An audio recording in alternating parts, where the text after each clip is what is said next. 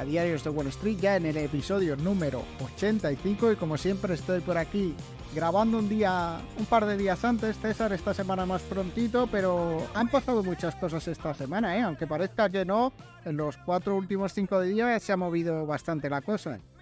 Totalmente de acuerdo. Bueno, ¿qué tal? Eh, muy buenas. Lo que tú dices, Marco, eh, temporada de verano, eh, hay que adaptarse a los nuevos, ¿no? A, los contratiempos. Y bueno, ¿qué contratiempos? A las vacaciones bien merecidas que nos tenemos que pegar, pues porque, porque ya son 85 programas, Marco, y porque como no paremos al final, voy a petar. Voy a petar como, como las acciones chinas. Sí, sí. Así que. Pero ahora que te coges, si te coges ahora vacaciones, yo te voy a recomendar Ah, que utilices la aplicación de nuestro patrocinador de la newsletter de esta semana, bueno, que nos lleva patrocinando eh, todo el mes, Equito App, con el que puedes invertir en, inmuebles y mira, imagínate que a gustito, ¿no? Tú en la hamaca, en la playa, viendo los inmuebles desde tu aplicación y diciendo, bueno, pues voy a meterle 100 euritos a esta, a esta inversión, le voy a meter otros 100 euritos a otra. Bueno, tampoco mucho más, ¿no? Porque hay que gastarse también un dinerillo en espetos y en, y en disfrutar.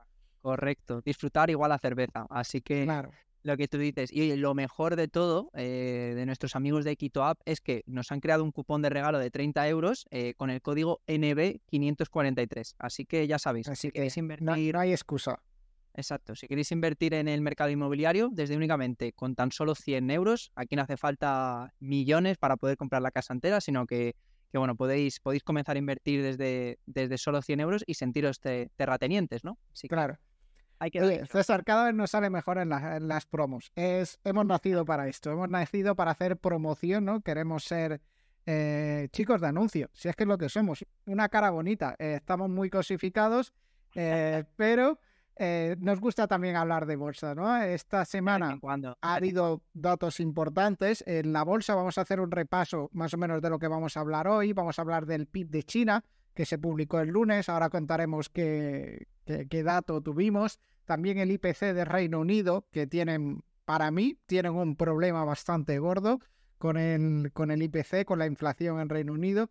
También eh, hablaremos de las probabilidades de recesión, que parece que cada vez están están más lejos de los tipos hipotecarios en Estados Unidos, que siguen estando muy altos. También hablaremos de los resultados, que ya estamos en temporada de resultados. Vamos a ir eh, cómo está ese termómetro del mercado, vamos a ver cómo han estado saliendo. Hoy se publican un montón de resultados de estos que tienen bastante salseo, como Netflix, Tesla, pero bueno, de momento no lo, no lo sabemos. Vamos a comentar otros que ya sí se han eh, publicado. Vamos a hablar también aprovechando este calor de cómo lo están haciendo las empresas de aire acondicionado. Y veremos por último también qué pasa con el ETF de Bitcoin y, BlackRock, que llevamos varias semanas comentándolo. Ha habido novedades, así que eso lo comentaremos al final.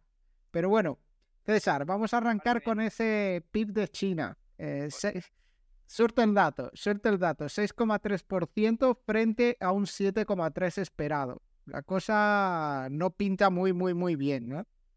Sí, por eso decía al principio, ¿no? Lo de más quemado que, las acciones chinas. Que bueno, eh, también dentro de lo que cabe, pues sí que es cierto que pese a ser una economía, digamos, en desarrollo, eh, pues oye, siguen siendo números, pues eh, oye, un 6,3, yo lo firmaba para, para España, ¿no? Pero, pero bueno, lo que tú dices, que se esperaba todavía un, un, crecimiento mayor y más teniendo en cuenta también la situación en la que vienen, que desde la época en la que, pues bueno, todo el tema del COVID, ellos fueron los que aplicaron las medidas más estrictas y se esperaba que con esa desescalada, pues eh, sobre todo, por ejemplo, empresas con bienes de lujo, como puede ser pues eh, Louis Vuitton, Ferrari, etcétera, pues que fuesen a tener un incremento bastante importante.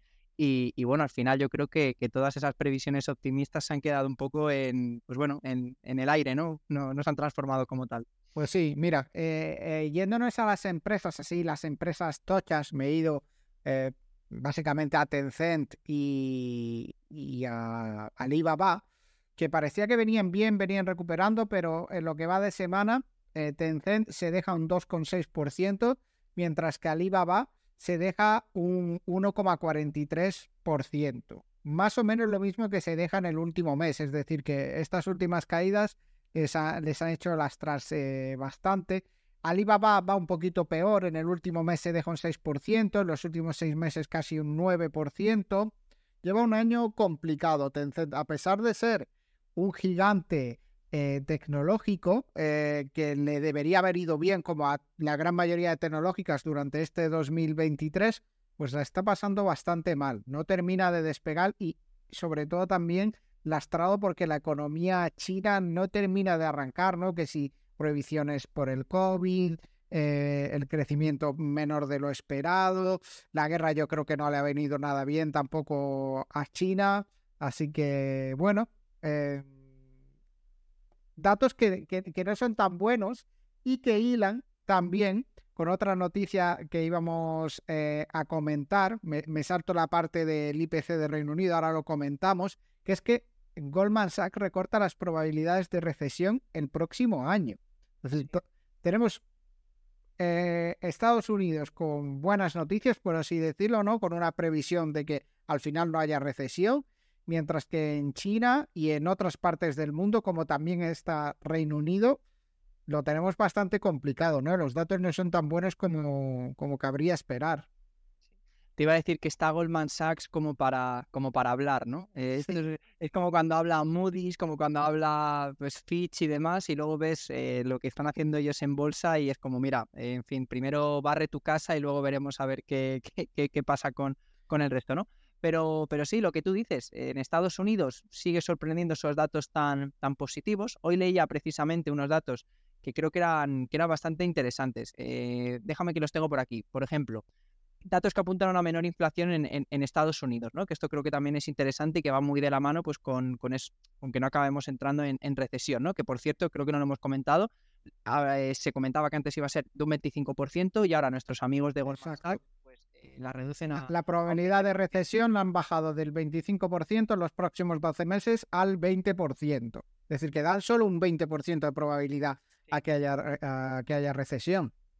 Sí, mm, y, déjame que te dé tres datos que, justo leía esta mañana, que bueno, hablan un poco, hablan más de la inflación, ¿no? Eh, no de la recesión como tal, pero por ejemplo, el IPP, el, el índice de precios de producción, aumentó un 0,1%, que fue el más bajo desde agosto de 2020. Luego, cayeron también los precios de importación en Estados Unidos un 6,1%, que fue el mayor desde mayo de 2020.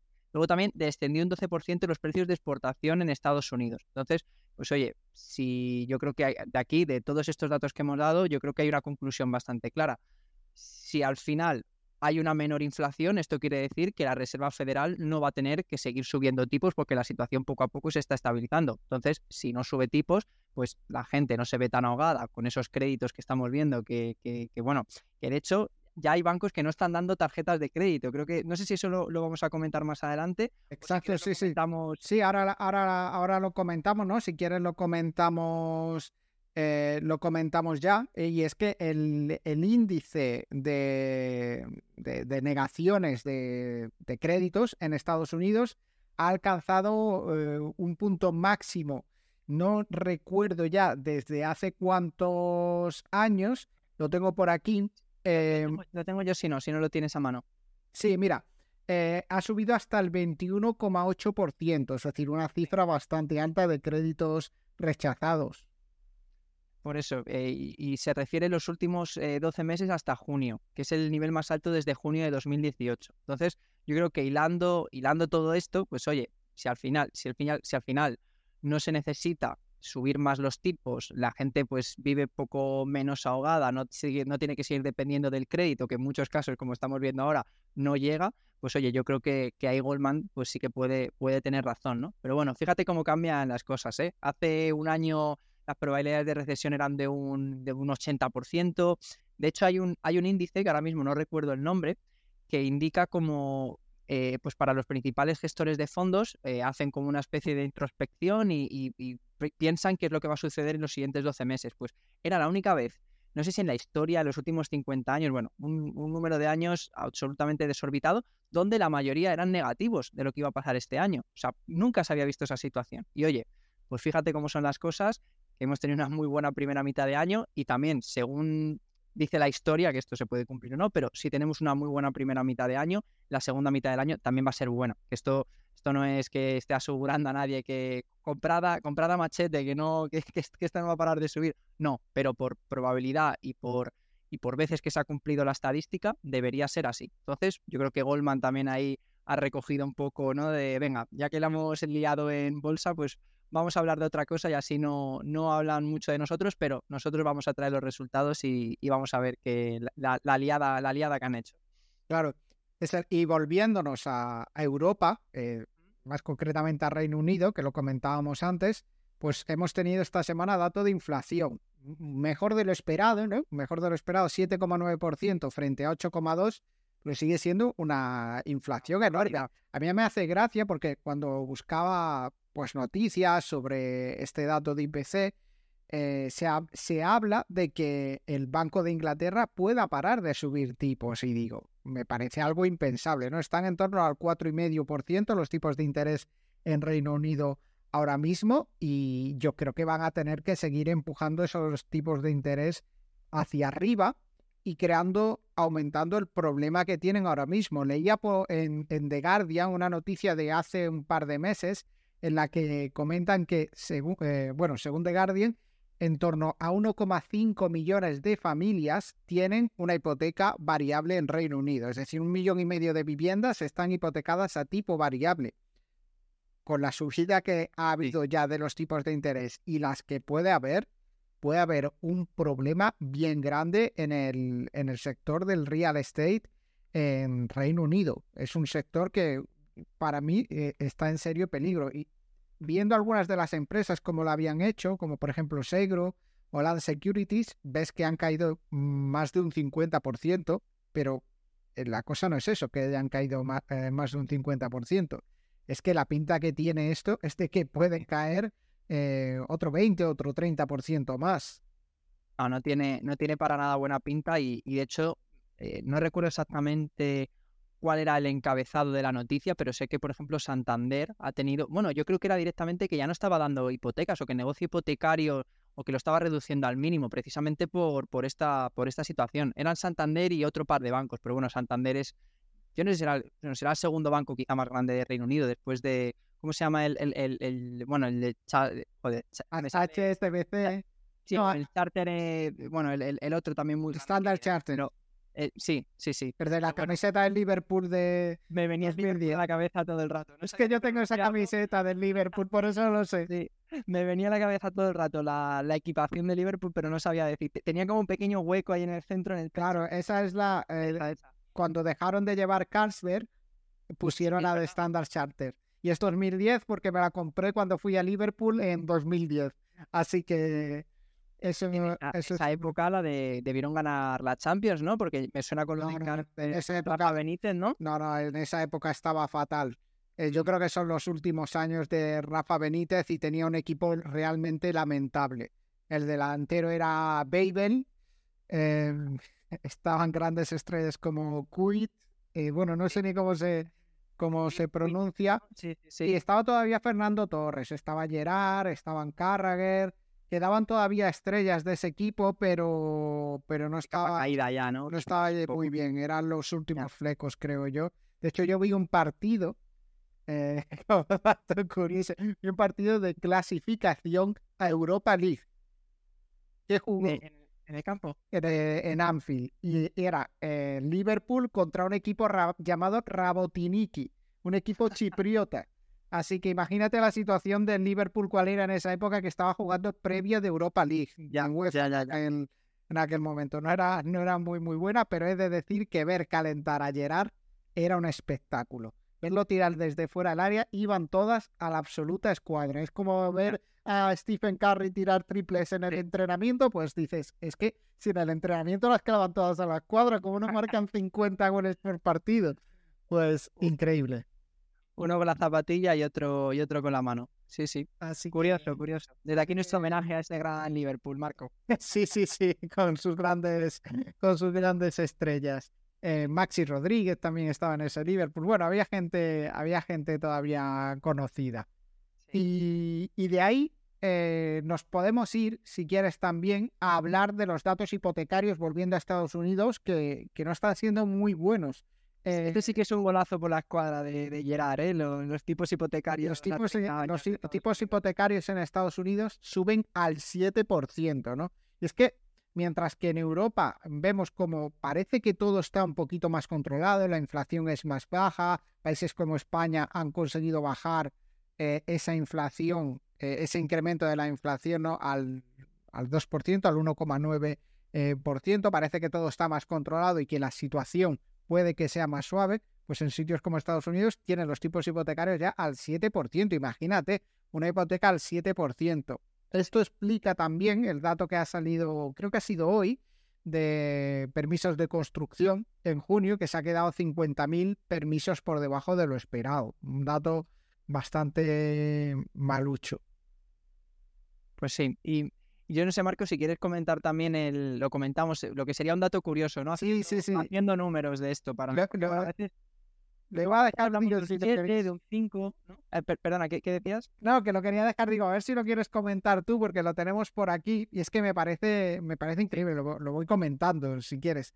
Mira, para un presupuesto mensual de unos 3.000 dólares, con un tipo hipotecario del 2,65%, que fue el mínimo eh, hipotecario de Estados Unidos en, en enero de 2021. Es curioso, cuando en España yo creo que el mínimo hipotecario, yo creo que se han dado hipotecas al 0,20 algunas personas. Sí, sí, sí, total. A funcionarios y todo eso con, con, trabajos fijos, yo creo que se han dado hipotecas ultra mega bajas casi al 0%. Pues bueno, haberse hipotecado al 2,65 con un presupuesto de 3.000 euros te podrías haber eh, comprado una casa de 641 dólares, eh, 41.000 dólares mientras que con el tipo hipotecario del 6,96%, ahora mismo te podrías comprar una casa de 444.000, es decir, casi 200.000 dólares menos perdidos de poder adquisitivo en poco más de un año. ¿eh? Es que esto es increíble.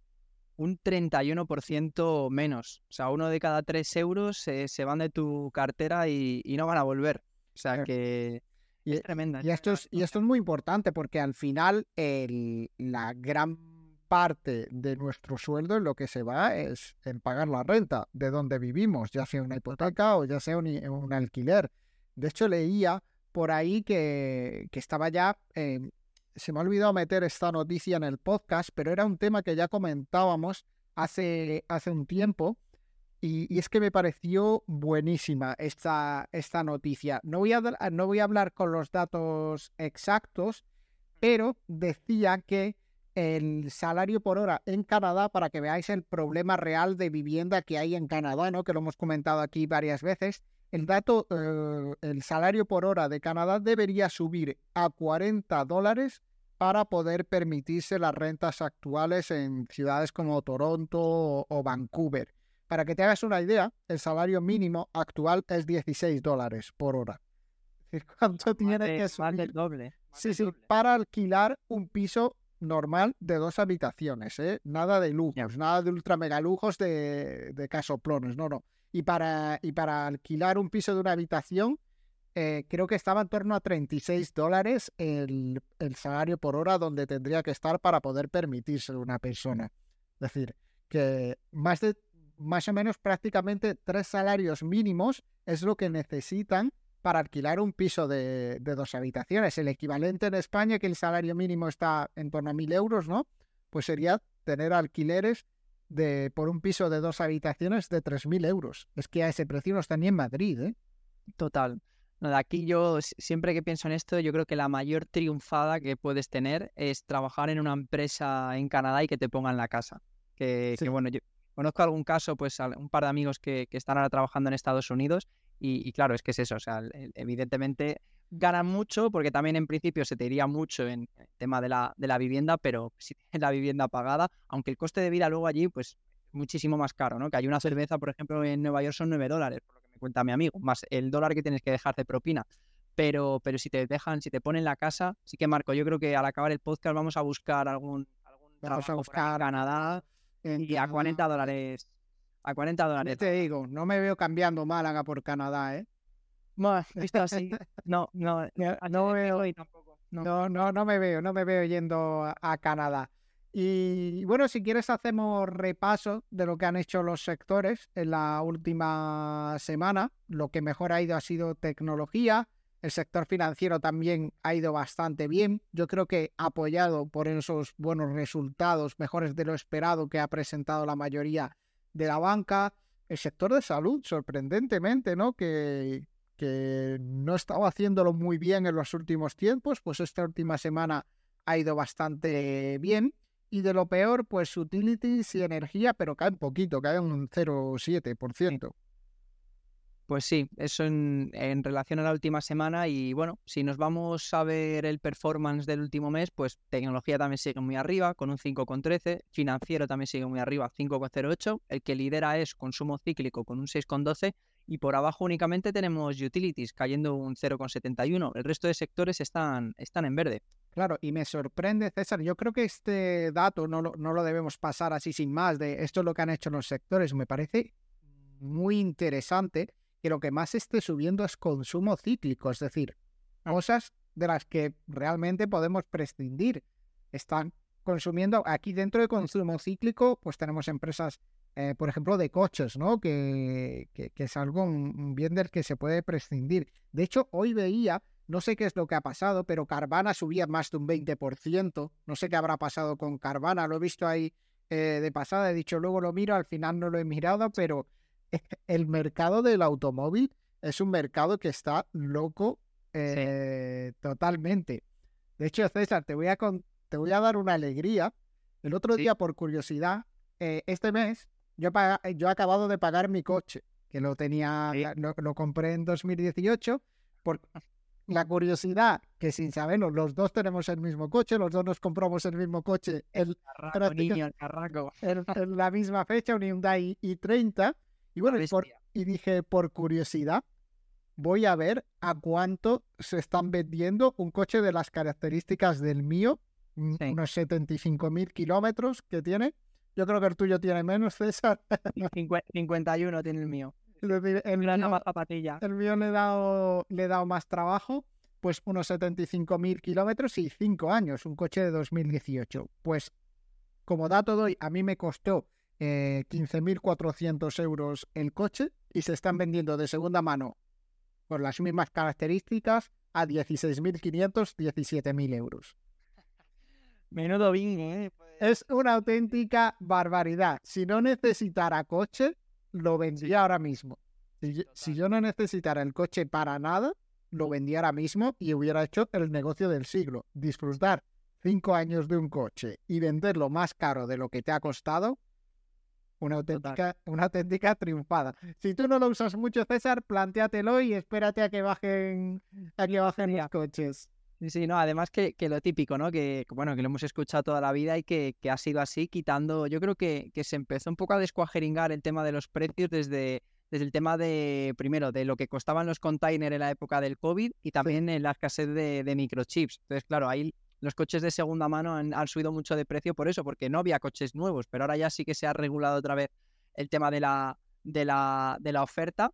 Y, bueno, eh, lo típico que hemos escuchado siempre, ¿no? No, es que el coche es eh, uno de los activos que cuando sale del concesionario vale, vale la mitad. Eh, tranquilo, si es un Hyundai i30 del 2018, ojo que no le ganes dinero. A ver, al final, al final hemos perdido dinero porque el mío era financiado para que Hyundai te incluya eh, todos los mantenimientos y todo, yo qué sé, con financiación, pon que haya costado 18.000, es decir, pues eh, la, cuota te ha salido por 1.500 euros, has disfrutado de un coche 5 años, es un auténtico... Buen rating hemos tenido si lo vendemos. Exacto. Y eso te da unas pistas también de cómo está de caliente este mercado. Y es que parece que, que no hay coches, ¿no? Que la gente está dispuesta a pagar por los coches bastante o, o que simplemente han subido, ¿no? No sé cuánto Claro, me falta por mirar a cuánto está el modelo nuevo, ¿no? ¿Cuánto cuesta ese, ese mismo modelo de coche eh, nuevo? Yo lo miré hace un tiempo y recuerdo que en la web estaba en torno a 20.000 euros.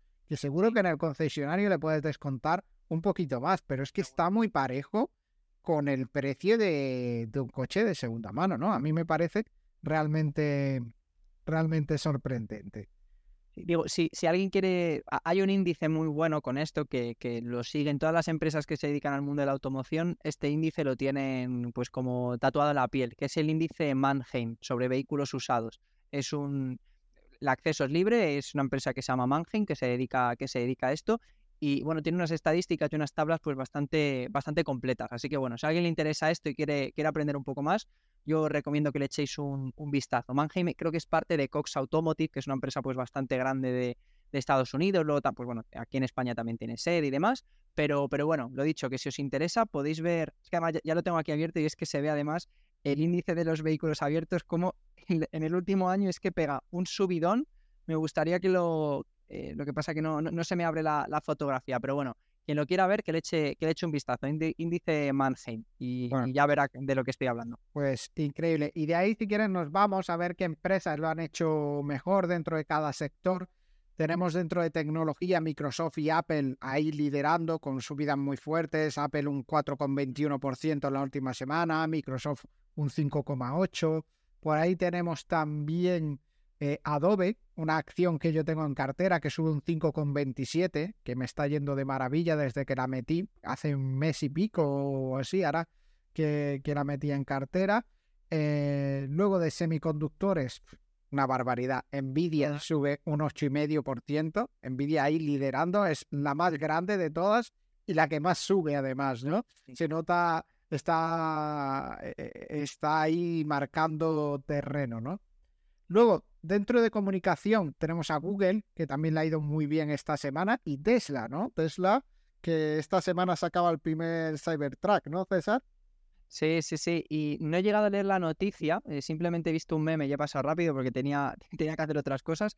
Pero decían como que la puerta, la puerta de, delantera del, del, piloto, que no estaba bien cerrada, que ya, oye, que ya, ya sabes cómo es la gente, ¿no? Que igual está intentando hacer sangre, está intentando buscarle las cosquillas, o igual directamente es que lo han ensamblado mal. Que bueno, dentro de fabricantes de coches estadounidenses no me extrañaría que esté descuadrada o mal ensamblada, ¿no? Que eso es una, una diferencia que se nota en calidad en los fabricantes americanos y en los fabricantes europeos. Cuando tú te vas a un coche de alta gama, un BMW, un Mercedes, ves todas las líneas perfectas, no hay nada descuadrado. Te vas a un coche estadounidense, a un Tesla o a un Chevrolet caro y, no, hay, no hay ángulo que cuadre. ¿eh? Ahí se paga el motor y que ruja bien. Sí, sí, sí. Eh, de hecho, hablando de motor y que ruja bien, me ha venido a la cabeza Mustang y fíjate, eh, Tesla está de un color verde, verde extremo y Ford es así un poquito más pequeñita también en la en el, en el gráfico. No sé exactamente cuánto cae, pero es de las que yo creo que, ah, sí, sí. creo que ha sido porque han bajado el precio al, F-150, a la, tanqueta esta que tienen, que ha sido un poco pues, un movimiento similar al que hizo Tesla. Lo que pasa que Tesla, pues bueno, ha sido bajar precios y están doblando las entregas. Entonces, al final, pues oye, si doblas también las entregas, por mucho que reduzcas tus márgenes, estás ganando en cuota de mercado y eso hace que la competencia no venda tantos modelos, por lo cual es un es, o sea, es, un win-win absoluto, ¿no? Pues bueno, yo creo que Ford ha intentado ir por ahí también con el tema de la bajada de precios pero igual llega tarde, igual llega tarde ya, porque es que Tesla, eh, una empresa que sí, que está muy cara, una empresa que, tiene unos coches que de vez en cuando el autopilot día una y, fin, que se pueden cargar, sí, sí. Pero, eh, oye, ahí está, y cada vez más aposentada en la sociedad, eso creo que es una evidencia, nadie lo Sí, yo cada vez veo más, ¿eh? Sin duda. Cargadores, ¿no? Pero coches Tesla sí que veo más. Cargadores, me refiero, sí que ves en las ciudades sí que empiezas a ver más, pero lo que es en, en carretera, ¿no? Supercargadores de Tesla, yo no sé si están implantando más, pero yo no veo en las estaciones de servicio supercargadores de Tesla. No sé si tú has visto alguno más de los que no hubieras visto en los últimos años. No, no, es que aquí en España es que vivimos quizá en otra realidad que tanto en Europa como en Estados Unidos sí que está cambiando, pero aquí es que no, es que no es viable. No, no, no, he visto ni, ni creo que veré por lo menos hasta 2028. Yo creo que esto todavía no, no se va a implantar. Claro, y, y, además que están puestos en sitios, claro, ellos hicieron su estudio de para que te dé para ir a todos sitios donde mm. tienen que estar y esos son los supercargadores que instalaron. Por ejemplo, para ir para Andalucía, para Granada o Málaga, por ejemplo, hay uno en Manzanares, que es más o menos mitad de camino, eh, y ahí puedes parar y, repostar. Pero, por ejemplo, cerca de Granada, imagínate, vas a Granada, llegas con el coche descargado y tienes que cargar otra vez. Tienes que ir hacia, hasta un pueblo que se llama Montefrío, que no pilla de paso hacia ningún lado. Tienes que desviarte como media hora para ir a cargar el coche. Es que no tiene ningún, ningún sentido. Así que, como no lo tengas para moverte por ciudad, no hacer viajes muy largos y demás, creo que es calentamiento de cabeza enorme en planificar un viaje con un Tesla en España, ¿eh? Sí. Oye, y ahora que sacas el tema de calentamiento, me ha venido perfecto, me lo has dejado votando para decir también otras empresas que, oye, que yo creo que puede ser una buena idea incluso que, les dediquemos una newsletter. He dicho calentar, estoy hablando de empresas de, en el sector del aire acondicionado que están teniendo, pues evidente, eh, estamos acabando con todas las reservas de gas, creo que eso es algo evidente porque hace un calor que, que nos morimos en toda Europa y hay empresas, pues bueno, en Estados Unidos que también pues la situación está siendo bastante grave, ¿no? Con horas de calor muy fuertes. Entonces, hay alguna empresa como por ejemplo Carrier Global, que se ha disparado un 17% en el último mes. Eh, otras empresas que también lo están haciendo muy bien es una que se llama AAON, AON, Comfort Systems, Lennox International, Watsco, oye, pues yo creo que puede ser interesante echar un vistazo y seguro que incluso, bueno, no sé si habrá un ETF para algo tan, tan nicho, ¿no? Pero... No lo sé, pero te lo puedes hacer tú mismo, ¿no? Eh, tenemos ahí Generac también, que ha subido eh, un 15% en el último mes y creo que es la tónica, ¿no? Yo creo que ya se hace, hay zonas en las que es totalmente inviable ya vivir sin un aire acondicionado. Totalmente. Yo te lo digo directamente, en Málaga aquí mismo es totalmente imposible. Hoy hace 36 grados con una humedad terrible. Es decir, no puedes vivir en, en, estas ciudades. En Granada, pues no sé a cuánto estarán. El otro día eh, llegamos a 42. En Sevilla no me imagino cómo estarán. En Córdoba. Es, es un, bien de primera necesidad ya prácticamente. Le tienen que bajar el IVA al 4%. Total, sí, sí.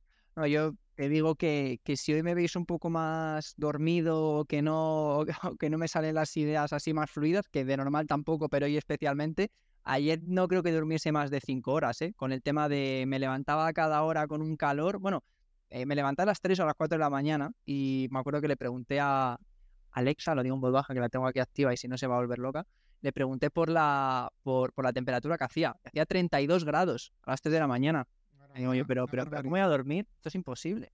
Sí, sí. pues a la misma hora me desperté yo, eh, más o menos sudando también. Es que hace un calor terrible. Así que le echaremos un ojo más en detalle a todas estas empresas para pues, buscar cuál puede estar mejor para invertir o si son interesantes todavía para invertir en ellas, porque, porque me parece una idea muy, muy, muy buena ahora que estamos, ahora que estamos en verano. Eh, pues eh, con esto resulta, ¿no? Como cuando en la pandemia se disparó la venta de piscinas de plástico. Sí. Empresas como Intex subieron una barbaridad, pues porque la gente no iba a ir a ningún lado y se compró una piscina de plástico. Pues con eh, esto es la lógica absoluta, ¿no? Si cada vez hace más calor, pues a largo plazo a estas empresas les, les tiene que ir bien. Totalmente de acuerdo. Y bueno, Marcos, si te parece, podemos hablar de, resultados, que oye, los resultados que hemos visto, pues sobre todo los de esta semana, eh, si nos centramos en los resultados de ayer martes, que hay empresas, pues oye, Bank of America, Morgan Stanley, eh, Charles Schwab, empresas, pues bueno, del sector bancario, todas baten estimaciones, tanto en beneficio por acción como, como en, en ingresos pero también otras también muy gordas eh, que han presentado resultados, como por ejemplo Lockheed Martin, también bate, bate estimaciones. Esta, era de esperar, ¿no? Esto lleva... Eh, ni en sus mejores sueños hubiera soñado el CEO de Lockheed Martin con un 2022 mejor y 2023 fabricando misiles, tanques. Fíjate, la, la última dicen que Turquía ha permitido entrar a Suecia en la OTAN pero que a cambio eh, se va a llevar un paquetito de F15 o de, F, no, de F22 eh, bastante interesante, eh, o, de F18, la verdad que no me pierdo ¿no? con las nomenclaturas, pero, pero eso, quienes hacen los F, lo que sea, F35, F22, F18 Raptor y todo esto es Lockheed Martin, o sea que de regalo también, pues otros, otros 20 o 25 avioncitos que, que nunca vienen mal, ¿no? Sí, sí, sí. Pues, eh, y bueno, también lo que habíamos comentado antes, que hoy presentan resultados Tesla, Netflix, IBM, me interesa muchísimo qué hace IBM, eh, dentro del sector de, los procesadores y demás. Activision Blizzard ha presentado hoy, mejor de lo esperado, pues mira, esa compra para Microsoft, eso, eso que se lleva ya, ¿no? Esos, esos resultados mejores de lo esperado y unos resultados nefastos de Volvo, ¿no? Eh, unos resultados esperados de 0,62 eh, dólares por acción y han sido de 0,51. Totalmente, sí. Volvo, pues bueno, eh, sí, una marca quizás... Curiosa, ¿no? Premium, pero con una cuota de mercado. Yo creo que antes Volvo, no sé, eh, Volvo representaba seguridad, representaba familia, ¿no? Yo es la imagen que tengo, ¿no? El que conocía un Volvo era una persona de, de, su casa muy como respetada, ¿no? Pero es cierto que ahora yo creo que, que, no sé, la gente, pues oye, para gastarte el pastizal que te cuesta un Volvo, pues oye, igual te prefieres comprar un, un Mercedes o un BMW, que es que no, no, es que te cuesta Es muy similar, es que son precios, por eso te digo. Te cuesta eh, absolutamente igual. Pues si quieres nos detenemos un poquito más en ver los resultados de Goldman Sachs, que ha sido el único banco y de hecho, junto a Volvo, la única empresa de esta semana de las principales, ¿no? De las grandes, eh, digamos, de las top 20 o top 30 de capitalización, eh, que han sido peores de lo, de lo esperado. Voy a poner por aquí a compartir la pantalla. Sí. Sí, sí, antes de compartir me gustaría comentar que, por ejemplo, la semana pasada, justo el viernes, presentó resultados JP Morgan eh, y se anotó un más 34% de ingresos, 67% de beneficio más. Eh, Bank of America más 11 y más 19 también respectivamente. Wells Fargo 20, 57%, pero claro, eh, llegamos a, Morgan Stanley, que es lo que vamos a comentar ahora. Goldman, Goldman Sachs. Ay, perdón, Goldman Sachs, perdón. Sí, sí, sí. Goldman Sachs que, bueno, pues eh, contrasta con todos estos datos que me das y presenta un resultado eh, year on year comparado con el año pasado, un 58% peor. Es decir, ha caído a más de la mitad, a menos de la mitad, el beneficio neto del último año. Y es que cae, por ejemplo, la facturación, eh, los ingresos caen un 8% de la, del banco en el, en el último año. Son unos resultados totalmente nefastos. Ya hablábamos hace un par de podcasts, creo, de que el tema de esos créditos a través de Apple no estaba yendo muy bien. Y un banco que realmente debería haber salido beneficiado de todos estos problemas que ha habido con la banca mediana y pequeña en Estados Unidos, pues parece que es el único que no ha sido capaz de pescar en río revuelto, ¿no, César? Que fíjate, eh, eh, leyendo los resultados, el, net income, como vemos ahí, que son esos 1.200 millones, un 58% menos, es el peor resultado de los últimos tres años. O sea, estamos hablando, lo que tú dices, un banco grande que se tenía que beneficiar de ese flujo de, pues de nuevas llegadas de, pues de clientes que, no, se, no se fían de esos bancos pequeños porque han quebrado ¿Y dónde van a llevar el dinero? Pues en, los bancos más grandes, ¿no? Goldman Sachs pues es uno de los 10 bancos más grandes de, Estados Unidos. Y bueno, vemos que, pues que, esto no, no, termina, no termina de arrancar, que la parte principal, si dividimos por los distintos, eh, por las ramas de negocio, en Global Banking eh, cae un, un 14%, eh, también en la gestión de activos cae un 4%, y lo único en lo que sí que sube, que bueno, que es lo más residual, es lo más pequeñito de todos, es en soluciones de la plataforma, que no sé exactamente a qué debe ser esto, igual son TPV, no sé exactamente qué será, pero que sube. No lo sé, pero, tiene un margen negativo. Tiene un margen negativo. Así sí, exacto, también. Exacto, sí, sí. Margen negativo, pero sí es cierto que, que sube un, o que se aprecia un 92% si lo comparamos con el mismo, con el mismo trimestre del año pasado. Pues sí. Y de ahí eh, si quieres nos vamos al, lado, al otro lado de la moneda, ¿no? Un sector eh, y una empresa que le está viniendo de lujo eh, todos estos avances en inteligencia artificial y demás, es ASML. Es ASML fabrica componentes para microprocesadores, es uno de los principales fabricantes de componentes para microprocesadores Hoy he descubierto una cosa que yo no lo sabía. Yo pensaba que era una empresa americana, pero no, es una empresa holandesa. Es una empresa holandesa. Y es que, bueno, podemos ver cómo, cómo han mejorado esos resultados, ¿no? Con respecto al año pasado. los ingresos suben un 27%, el beneficio neto sube un 28%, la parte de tarjetas lógicas, que las tarjetas eh, lógicas o los chips lógicos por así decirlo, son los que se intentan, eh, se encargan de procesar, ¿no? todos estos que estarían más encargados de la parte de inteligencia artificial, la parte que se encarga pues de procesar, de, de, realizar procesos dentro de los microprocesadores, pues esta sube un 56% en facturación, mientras que la parte de, de, memoria sube un 5%, ¿no? Es decir, que todo viene de toda de todo este lado, ¿no? De la parte de, de procesamiento. Me parece, me parece increíble eh, los resultados que estamos viendo. Estoy deseando eh, ver qué resultados presenta Nvidia, porque creo que van a seguir siendo brutales y que esas subidas van a, seguir. Sí, y además comentabas algo también interesante. Em, comentabas antes de los resultados, por ejemplo, de IBM, que IBM también está buscando a ver si puede meter colmillo a pues alguna empresa más pequeñita de semiconductores, que lo, leí hace, hace relativamente poco. Y, bueno, evidentemente que los resultados de, Nvidia todos sabemos que van a duplicar por todas partes, pero la pregunta es, ¿será suficiente teniendo en cuenta todo lo que ha subido este año? Que se habrá marcado ya un... Yo ya le he perdido un poco la pista, pero quizás se haya hecho un por 200%. Déjame que te lo mire ahora mismo. Claro. Voy a, corregir un dato que he dado, que se me ha colado ahí, que lo he dicho mal, y es el beneficio neto de ASML. Lo que es del 28% es el margen mientras que lo que ha incrementado es un, eh, en dos puntos porcentuales con respecto el, el margen de un, de un 26 a un 28, ¿no? Eh, exacto, exacto. Sí. Mira, estoy viendo que Nvidia este año ha subido un 228. Entonces, pues bueno, igual esto puede ser muy peligroso porque conozco gente que, que, oye, que se piensan que si los resultados empresariales son mejores de, los, de lo esperado, que directamente ya esa compañía se va a disparar. Y hemos visto que hemos visto de todo. Hemos visto casos que sí, hemos visto casos que no. Y hemos visto casos donde presentan unos resultados que son malos, pero no son tan malos como los esperados. O, bueno, ya era algo descontado y, la acción, pues, pues oye, se mantiene más plana de lo que podría parecer. Entonces, cautela, que, yo me veo ya, tengo varios ejemplos que no quiero decir en el, programa, pero me vienen varios amigos a la cabeza que son capaces de, justo el día antes de los resultados de Nvidia, meter todo su patrimonio ahí y, oye, igual se llevan un...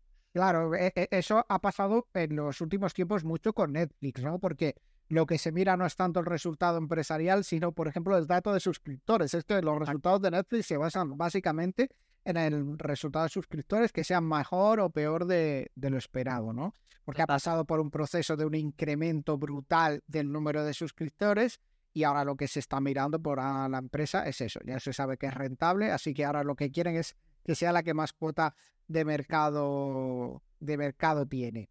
Bueno, César, llevamos 43 minutos de podcast, nos estamos pasando un poquito del tiempo que, queremos dedicarle, ¿no? Queríamos empezar a hacer podcast de media hora, pero es que es inviable, ¿eh? Eh, tenemos tantas cosas de la que hablar y eso que no hace ni una semana que hicimos el, el anterior. Pero bueno, vamos a acabar con una noticia que ya la hemos ido comentando en los últimos tiempos, y es que la SEC ha aceptado la solicitud de BlackRock para eh, emitir un ETF cotizado sobre Bitcoin. Esto no quiere decir que ya esté aprobado, ¿no? Quiere decir que ha aceptado la solicitud cuando en numerosas ocasiones antes por parte de otros solicitantes había rechazado totalmente la posibilidad de hacer un ETF de Bitcoin. Así que me parece una noticia muy interesante que puede beneficiar mucho a las criptos y que puede traer una cantidad de dinero a las criptos brutal y que puede llevar también a incluir